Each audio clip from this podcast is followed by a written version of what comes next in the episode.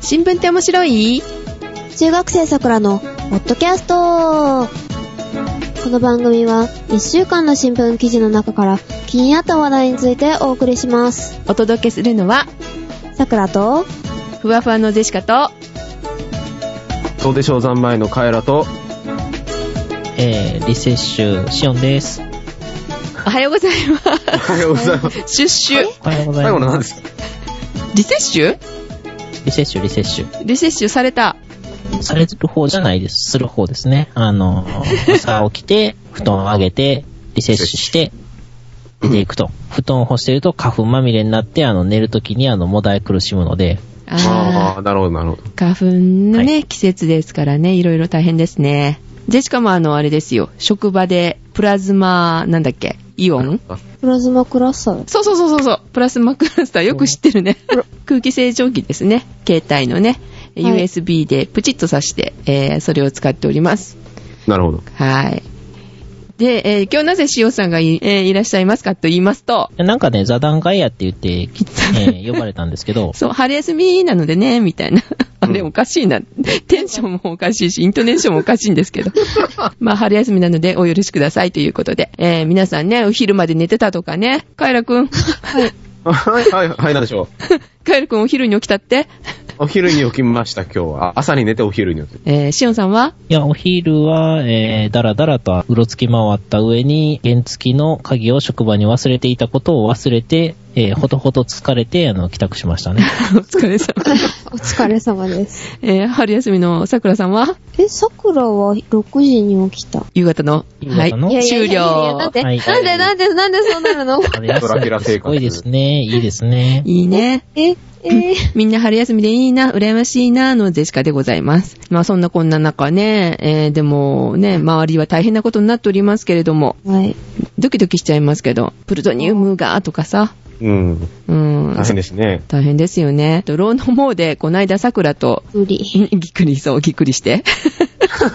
放射能と放射線とね、言葉が飛び交っておりまして。あれだけ注意されたのに。放射能汚染とね、被爆は違うよとか偉そうにこうね、前さんが言う中、桜とジェシカは放射能と放射線を同じように扱ってたというね、はい。えー、その辺からちょっと反省がございまして、今回は小学生でもわかりやすい放射能、放射線についてあ、ー。はい。はい。核物理の基礎っていうことですね。そうですね。はいで、ご意見番に、あのね、関西原色図鑑大学のあの教授、シオンさんをお招きしてお大学りみたいな感じで言われてるんですけど、プロフェッサーシそオうン。そうプそロフェうッ。サー間違ったことを言った時には、プロプこロう、出てきてくださいね、ということであー。まず始めましょうか。はい。はい。一番最初にね、放射能と放射線、どう違いますかっていう話ね。放射能っていうのは、えー、基本的に放射線を出す能力のことを放射能って言いますね。ただ、あんまり使わないです。放射性物質とか放射性同位元素、あの、ものそのものを言うときですね。とかで、えー、それからなんか出てるものが放射線ですね。はい。小学生の皆さん分かったでしょうか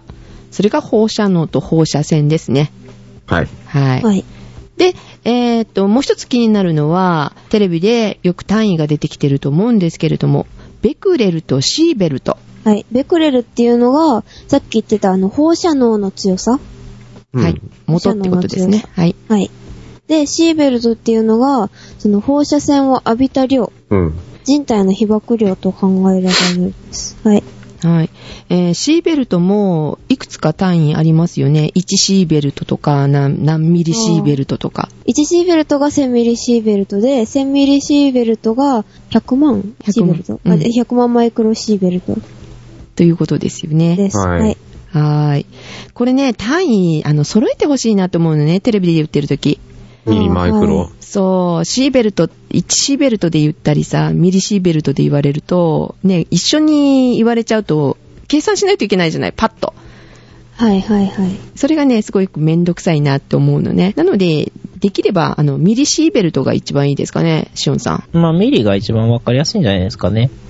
まあ、1以上とかって、もう人体にすぐ影響出てくるので、うん。もうそうなったらえ危ないから、使えないぐらいの単位ですよね。うん。あの、単位系の分かりやすい比喩説明ですね。はい。えっと、出てくる単位は、ベクレルと、グレーと、シーベルト。あー、グレーも聞きますね。グレーって何まあ、これがですね。違います、違います。あ の、えミスターグレー。ー違います。えー、女子校から出てくる女子高生で表しています。女子高生。はい。わかりますか、はいい、いですか前提条件わかりましたそね。そそ先に普通の説明をした方がいいんじゃないですかいやこれわかりやすいですよ。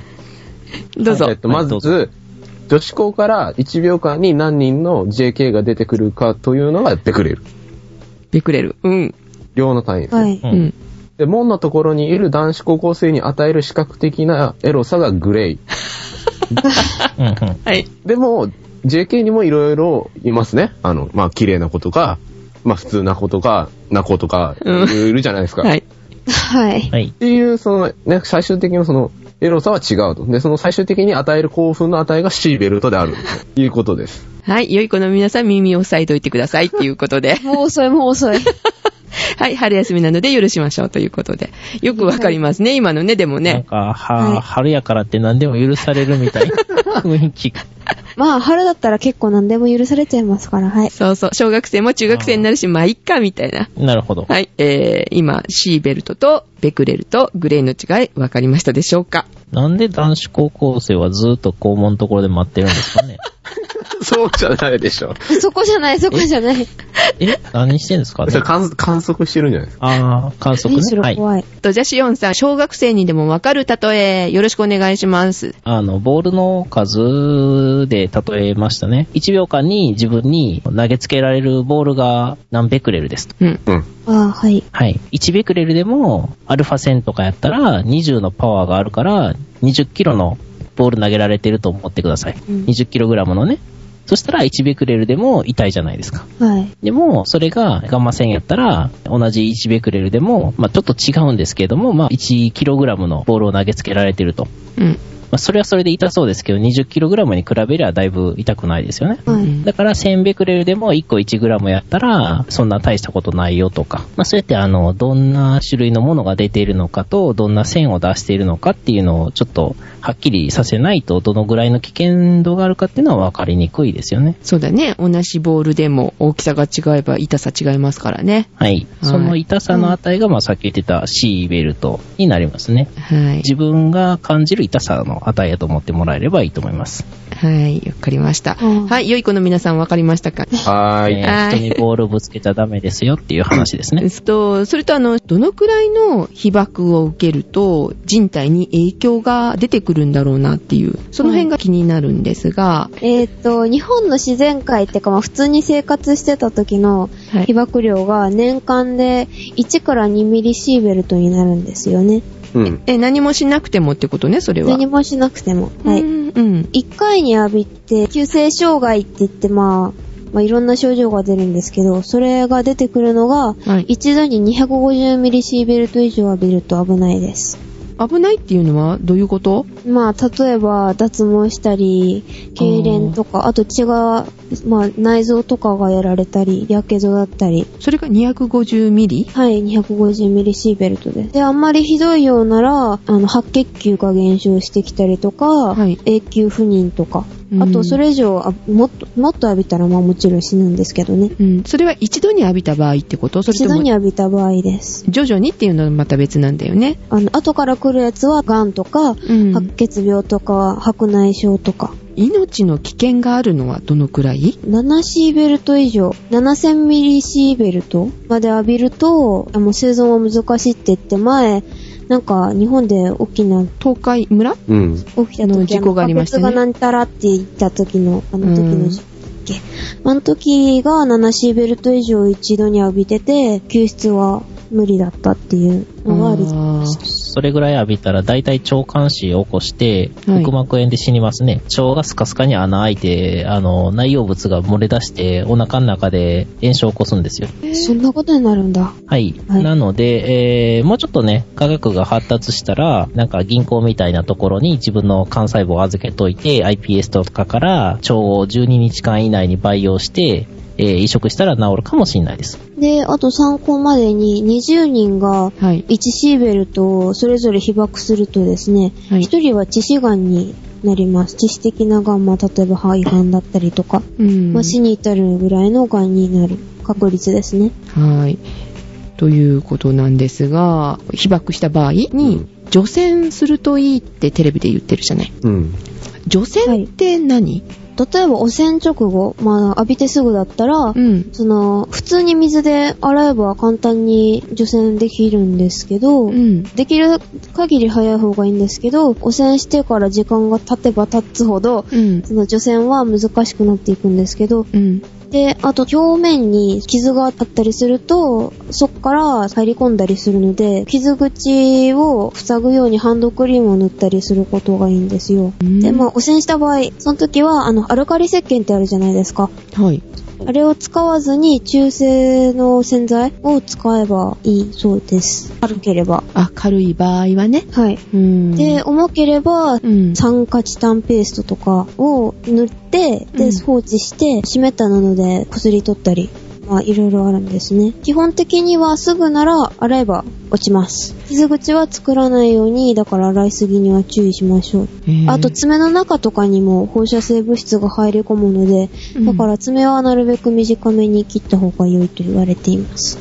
えーなんか、風邪の予防みたいな感じだ風邪ね。とか、あとあのあー風か、邪花粉あれに近いらしいですよ。あ、そうなのうん。へーあの、対策の仕方とし ては。イメージ的に言うたら、あの、毒まき散らしてる金属粉ですからね。ただの粉ですから。だからついたら普通にこう、ジャーって浴びたら落ちますよね。なるほど。あーで、あの、注意する点が、乾いてる紙、ペーパーの方で拭くのはあんまり良くなくって、うん。そりゃ粉みたいなもんだから飛ぶじゃないですか。広がる可能性があるので、なるべく湿った布で拭き取ってからくるんで捨てる。うんあでも、例えば除染した後の薬とか、あと拭き取った紙とか、放射性廃棄物になるので、普通には捨てちゃいけません。ビニール袋に入れて保管するなりなんなりあなきゃーですね。またそうですね。回覧板でも放射性物質捨てる日って出てこないですもんね。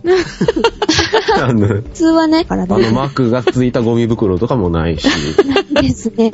うん、なるほど、わかりました。除染っていうのはそういうことなんですね。はい。放射線にもいろいろあるんですよね。アルファ線とかベータ線とかってあるはいんですよね。はいあれって同じ単位で言ってるの、放射能の強さ。と放射線って、えーいくつかありますけど、まあはいとりあえず今回問題になっているのはアルファ、ベータ、ガンマの3つですね。で、アルファっていうのは威力は高いんですけど、貫通力が弱いので、紙1枚、皮膚1枚で止まります。あ、そうなのだから外部被爆しても、うんあの、2週間以内に新陳代謝して、うんその、皮膚はボロって落ちるので、うん特に影響は、まあほとんどないですね。あ、じゃあ怖くないんだ、うんアルファって。えっと外部被爆においてはそんなに大したことはないですけど、内部被爆したら、えー危ないですね。さっきはカイラ君が例えに出してた、えー JK とその JK の強さで言ってますけれども、グレイっていうのがその強さの元の単位で、シーベルトっていうのがそれに対して放射線の種類による係数をかけてるんですよ。グレイとシーベルトは、ベータ線とガンマ線は1かけたらいいので、イコールなんですけど、アルファ線は20かけるので20倍ですね。へほうほうほうほーう強いんだ。ううん20倍強いです。だから、えっ、と、体の中に入ると危ないですね。で、ベータ線は威力は中ぐらい、貫通力も中ぐらい。確かこれが電子線なので、えー電子が飛んでるんですよね。確かね。えー水で止まりますし、もしかすると、あの、ご家庭にですね、何か電磁的なトラップがあれば、あの、電気で突っかけることはできるかもしれないです。ご家庭にはないような気がしますが。あ、そうですか。なんかあの、あ、あれで止まらないんですかね。あの、ハエ叩きの電気流れてるやつ。何それ怖い。カチンみたいな。まあまあ、で、さっき言ってたシーベルトとグレイトのケースは1ですね。まあ、あの、ベータ崩壊してるところからしか出ないんですが、うんまあ、えー、フレッシュな、なんていうのかな、新鮮なね、ところからしか出ません。うん新鮮な核反応から出るもんやと思っていただければいいです。じゃあ、遠いところには飛んでこないわけね。あんまり飛ばないですね。まあ、その代わり、あの、アルファ線なんかよりは浸透しますし、はいえーそれなりに放射性も強いので、これが、あの、一番当面の作業者にとっては危ないですね。だいぶ被爆しやすいし。そうですね。一般の方ではあんまり浴びることはないと思います。ガンマ線が、えー一番浸透しますけど、一番弱いですね。鉛とかコンクリートとかで防がないと来るよっていう、あの、放射線のイメージっていうのはガンマ線ですね。で、あの、よくあるガイガーカウンターっていうのはベータ線をね、主に感知しますんで、はい、わかりました。あと、あの、今騒がれてる、あの、ヨード。うん。うん。ヨード、えっ、と、なんだったっけヨードラ。え ヨードラ光じゃないよ。 それは体にいいよね。 そうじゃなくて、はい要素、はい要素による汚染があった場合に、ヨードを取ったらいいとかって言ってるよね。あれって、どういうことえっと、要素を取り込めばいいっていうのは、その人体にあらかじめ溜める期間があるんですね。一定量を体に取り込もうとすると場所があって、うん。害がある要素が体に入ると、それを溜め込んじゃうんですよ。で、それで害が及ぶんですけど、害がある要素を体に取り込む前に、自分から普通のなんか要素を取り込んじゃえっていう。えっと、お腹いっぱいだったらこれ以上食べきれないでしょうん。何かが。うん目。の前にあっても。それと一緒で、お腹が減ってたら、た目の前にあるものを食べち腐ゃう。ったものでも食べちゃうけどっていうことね。 はい、うんそういうことですね。だから、であらかじめ、まあ、要素を取り込んでおこうとうんうんいうことです。ね。はい。あ予防的に先に飲みなさいっていうことなんですね、これね。はい。あーで、その飲む時間も取り込んで、時間が経てば経つほど効果は薄れていきます。ただ、その、むやみやたらに飲むと副作用があるから、あーはい飲むときは気をつけた方がいいっていうのはありますよね。あ、普通に処方されたやつを飲めばいいんじゃないですか。そう、間違ってもね、あの、うがイソジイソンド。ランイ光ソはジいン。一緒に だから、好きです ね。ヒカリウのあの、卵は食べていいです。はい。卵はいいですかね。なんでヨードランなんでしょうね、あれね。ヨード入ってんのかな違う種類にヨードが入ってんのかしら。え、誰かきっと調べるよね。はい。えーはい終わるまでに。調べてくれますね。はい。うん。で、はい。ヨド卵を調べました。要素含んでるそうです。要素とか海藻を餌にしてる鶏が卵を産んだので、だからあの、要素をいっぱい含んでるそうです。じゃあ、ひ日頃あの、ヨードラン光食べてるといいのかしら。さあ って。いうことですね。あ、本当にそんな話なのかしらね。ヨード卵は本来はその脂肪の代謝を活性化したりとか高血圧とかの予防の効果がある卵です。体内被曝も防ぐと。どうでしょうそうななの。かななんだっけ、甲状腺が取り込もうとするのかな、ヨードって。そうですね。はい。ね。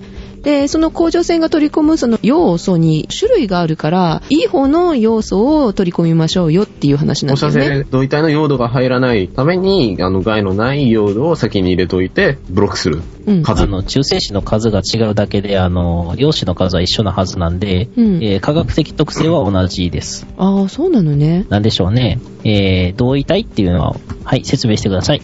鉛筆とダイヤモンドとかそういうやつですよか。鉛筆とダイヤモンドは同位体じゃないですね。炭素。炭素も、あれまはあ確かに放射性の炭素もありますし、あれは同位体もありますけどね。王林とか赤王林林黄色い林と赤い林。あれ違うあれはもう同位体じゃないんです か合ってますよね。同位はい体、同位体でもなかったと思いますけど。同位体ってなんだみんな落第えちょっと待って、受験生受験生はい、えーっとですね、原始的には全く同じ振る舞いをするんですけど、ちうんょっと変わったやつが紛れ込んでるんですよ。あの、青いギャラドスと赤いギャラドスみたいな。ギえギャラャラド ス。違わからん。え、それはなんか新しいあの、スタバのメニューかなんかですいかます。あれあれ、ギャラドスが、まあいいや、なんでます。ちょきちょき。はい、ちょきちょき、ちょきちょきしないよ。はい。全部。全部その、まあ、ぐちゃぐちゃになってきましたけど、はい同位体っていうのは、あの、と同じものなんですけれども、性質がちょっと違う。ただし、基本的に同じものなんですよね。うん。あ、鈴。鈴。はい。陽子の数で、基本的に原子ってね、うん。あの、振る舞いが決まるんですうよ。ん。それはなんと、はい。はい。で、中性子の数が安定してると、普通のよくある、えー周期表に出てくる、あの、元素、原子になりますよね。うんはい。ただそれがたまに中性子の数が違ってて、えー不安定な状態になりますと。うん中精神の数が違うだけで、あの、あいつら不安定になるんですよね。もうちょっと精神鍛えた方がいいと思います けど、そうすると、あの、まあ、今回問題になっているのは放射性同位体と放射線を出すようになっちゃった不安定なやつっていうことですね。うんだから、基本的に科学的特性は同じなんですけど、まあ、放射線を出すようになったり、ちょっとした振る舞いが違いますけど、まあ、基本は同じなので、例えば、酸化する時の振る舞いとか、還元する時の振る舞いとか、燃やしたりとか、熱を加えたりとかした時に、特段おかしい動きをするわけじゃないんですね。同じものは同じものなんです。っていうのが同位体ですね。うんうんあ、わかった。双子ちゃんで、一人は酒癖が悪くて、一人は酒癖がいいみたいな感じですね。そうですね。その代わり中性子っていうのをやり取りすると、その性質があの変わっちゃいます。えー、性質が変そわんなるショック受けなくていいじゃないですか性質が変わる人間じゃないんで。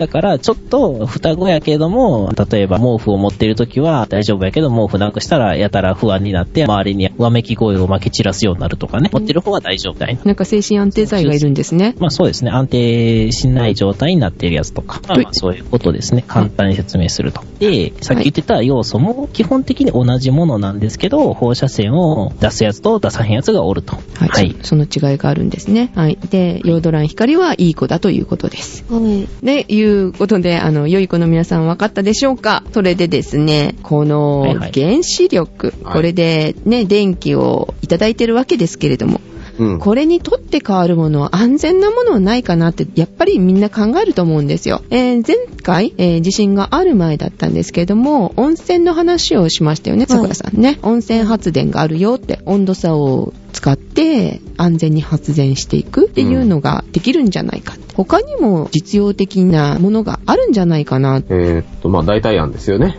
割と有力視されているのが化石燃料なんですが、メタンハイドレードという、ございまして。これはですね、微生物が有機物を分解することによって、長い歳月をかけて作り出された化石資源。だからまあ、あの、石油とかと一緒の類なんですけど、メタンガスが発生するやつなんで、あの、要するにガス発電ができるんですよね。で、まあ、環境面とか置いといて、メタンハイドレード自体がどれぐらいの量があるかっていうことなんですが、東海沖合から熊野灘の東海南海トラフというのがあるらしいんですけど、まあ、あのまあ、その地名でなんとなくわかりますね。において、その日本の天然ガスの国内消費の14年分の埋蔵量が確認されていると、少なくとも。うんで、それに加えて、その日本近海全体で、あの、約100年分にも及ぶメタンハイドレードが存在しているのではないかというこそれとはです。はい海にあるの。海の底にあるんですうーね。ん。うんで、いろいろ、こう、政府も、えーその、し商業的なその技術を確立させようとしてるんですけども、個体で存在するんですよ。海の底に。あの、採掘が難しいんですね。あの、石油とかだと、あの、穴掘ってブクブク湧いてくるからいいんですけど、個体なんて出てこない。で、割と深いとこにもあるし、コスト面ですごい問題があると。で、採算性もよくわからないし、一応30年後の実用を目指すみたいなことがどっかに書いてあったんですけど、はい。まあ、なかなか難しいかなということで一つネックがあるんですね。メタンハイドレードは。だけど埋蔵量あはもれですう、ね。んうん。埋蔵量はいっぱいある失礼。ということです。はい。んしおんさん何まあ、気分的には、あのーシャーベットの中にメタンが入ってるようなもんですからね。で、溶けたら中からメタンガスがボーンって出てくるっていう。取り出すの扱いにくいも、ですよねあーめ難しいって話ですよね。掘り出すの取はり出難すのもしい。むず難しいし、うんえっと、メタンを出さないようにするのも難しいし、しかもそれが、えー結構深い海の底にあるしということで、うんちょっと厄介ですね。で、温暖化を招くんじゃないかっていう話もあるんでしょまあガス発電ですからね。ねえ。うん。その辺もまた問題になるのかなって、その技術が進めばっていう話で、まあ、100年分、そうです日本だったら、うん。日本でかなもり取いれっぱいある。うん。なるほど。他には、太陽光発電に置き換えるというのが一番こう実現的なんですけども、うん。うんえっと、まあちょっと変わった発電方法がいくつかあって、まずそっちを最初に紹介しようかなと思うんですけど、はい。歩行だとか話し声だとかによる空気振動をエネルギー変換するという、あの、まあ振動発電ですか。へぇだとかですね、あの、それを応用して昼間に車が道を通った時の振動だとか、総エネルギーを蓄音して夜、夜間に、あの、電灯で利用する技術があると。へぇ面白いね。あの、東京駅とかにね、あるんで駅すよ。とか。そう、はい発電床、床、ちゅうので、今、なんか何ワット発電してますみたいのが実験的にあったりするんですよ。大きい駅とか行くと。聞いたことはある。と一番メインの太陽光ですね。技術もあるし、実現が有力な太陽光発電なんですが、えっと、ちょっと資料が古くてですね、08年の資料で、まあ、やり方のその方法としてこういうのがあるんですよという意味合いで、ちょっと聞いていただければいいんですけども、はい。えっと、そのドイツの政策でフィードインタリフというのがありまして、はい。で太陽光発電はその一般電力料金より大幅に高い価格で20年間にわたって電力会社が買い取ることがまず保証されているうん。んですね。うんそ。の太陽光パネルを自宅に設置して売電するとそういう保証があると。でこれすなわち国庫負担が少ないんですね。あの電力会社が買い取るってことなんで。ああ、そっかそっか。で、それにの、だから結局太陽光発電のその市場だとか活性化したりして、その投資的魅力がありますね、結局。うんうん。それで、その、そ設置が促進されて、でその、後々、売電する方式から自家消費に切り替えるんですね。うんうそのん。、ある程度普及してから。その自家消費するメリットは何かということなんですね。その次に。はい。このメリットが自家消費 1kW ごとに25セントもらえると。で、これだと設置者は浮いた商用電力代金約10セントパーキロワットプラス支給される25セントパーキロワットで、合計が45セントパーキロワットとなって、えっと、通常の売電価格43セントキロワットをわずかに上回る経済メリットを得られるらしいんですよ。まあ数字は置いといて、うん。普通に電気を使うより、自分で太陽光発電をして、うでん自分で消費した方が儲けが出ると。なるほどね。それはドイツの方では今されてるされてて、で、太陽パネルが結構普及してって、うん。なんか、で、いろいろその自然エネルギーのその普及に努めてって、なんかこの前なんか原子力上回上回ったみたいなニュースが見ましたね、ドイツは。へえ、すごいね。日本もなんかあれだよね、太陽光パネルをつけると、自治体からなんか補助が出るので。そうただその日本の政策とそのドイツの政策を比べたときに、はい。日本の政策だと、イニシャルコストだけを助成する形なんですね、日本のは。うん。初期投資のその設置費用は助成されるけ、されるし、うん。売電もできるし、消費も、自家消費も可能なんですけど、うん。やっぱりそのドイツの場合と比べると確かな利益が少ない。結局その太陽パネルを設置するモチベーションっていうのはその環境に優しいだとか、うん多少電気代が浮くだとか、そういうあの、自分の気持ちがモチベーションになってるんですね。うんだからそういう面で魅力が少ないし、あの、普及が進まないというのが日本の太陽光発電の欠点であると。もう少しじゃあ、なんかね、魅力のあるような特典つけてくれればいいって話だね。そうですね。はい。うんあと、風力はどうなのあ 風力ダメなんだろうね。日本では向かないでしょうね。うん。ていうか、大体成功してるところって、あの、偏西風とかで風が結構一定してたりとか、うん。ああの、気候変動が少ないところだけですからね。あ、そうなんだ。成功してるとこもあるのいや、普通に他の国ではまあまあな。アメリカとかあの。そうそうそううん。電力って、まあ一番の、あれなのは、例えば風力で発電しますよね。うん。うん。発電したやつ遠くまで持っていけないので、だからその地産地消じゃないですけど、その作ったところで使うのが一番いいんですよ、本当は。でも、日本ではその風力発電に向く土地と、その経済的に活性化させたい土地とか、農耕農業用地とかがあんまりあの結びつかないっていう場合が多いんで、だからもし風力を発電をしっかりするとか、まあ太陽光発電もそうなんですけれども、電線をなんとかして、まあもうちょっとね、えー技術が進まないと無理やと思いますけど、超電導電線とか使って、うんあんまりロスなく送れるようになってたら、あの、発電する場所と使う場所がかなり離れててもなんとかなるとかっていう方式ができるんじゃないですかね。火力どうなのかな発電割合っていろいろあるじゃないですか。うん。あの、それぞれ何その方式によってっていうののデータをちょっと持ってきまして、2009年のデータですね。地熱新エネルギーっていうのが約9.5%全体の。えー、結構あるね。うん。水力が8%、天然ガスが29%、石炭25%、うん石油7%で原子力が29%。だから天然ガスと同程度ぐらいなんですよね、原子力は。そんなもんなんだね。これからこのプランとしては、うん。石油発電が減って原子力が増える傾向の見通しが立ってたんですねうん、う。ん、うん。プランだと。だから結局その、環境対策だとかを考えてのことなんでしょうね。水の国だから水力って結構ありそうだけど、水力は少ないねう。ん案外少ないんですよ。水力も向かないですね。あ向かないの。とりあえず、小規模な、ちょっとしたところで、ちょっとした電気を使うっていうように、うんえー使えればいいんですけど、日本で水力って言ったら大規模なダムとかを作らなきゃいけないみたいいな風潮ができてるんで、うんあんまり用地に向かないし、さっき言ったように、あの、作り出したエネルギーもまた送らなきゃいけないですからね。その近くで使わなければね。 うん。送電で、大規模なものっていうのは送る前提で作ってますからね。その送電の問題があるということなんですね。えーとうんそれと案外地熱ってあるんだなと思ってびっくりしたんだけど10%ぐらい一応データだとそうなってます、。ありますすね。ということで今のところはやっぱり原子力に頼らないと仕方ないのかね。なんか、あの、宇宙に発電衛星をポーンって飛ばして、宇宙から電、電波送電したらいいんじゃないですかでそしたら、ほら、電気とかが寸断されてても、ピンポイントでその近くに自走式とか移動式の充電設備を持っていったら、電力復旧もすぐにできますしね。こんなことできるんだ今。まあできますよ。電波で送れるってすごいなと思って。間違ってあの桜の頭にビビーってくるようなことはないのね。 まあそうなったらちょっとあの、丸上げができるかな、カラッと。はい。ちょっとびっくりしました。そうなんですね。これも100年前にできてたことなんで、ただそれを宇宙からやるかっていうぐらいの話ですよね。なるほど。という感じで。セシカと、桜とカエラと、ついつい一口羊羹4種類セットを買ってしまったシオンでございました。がお届けいたしました。では、皆さん、いってらっしゃ い。いらっしゃい。ゃい。いらっしゃい。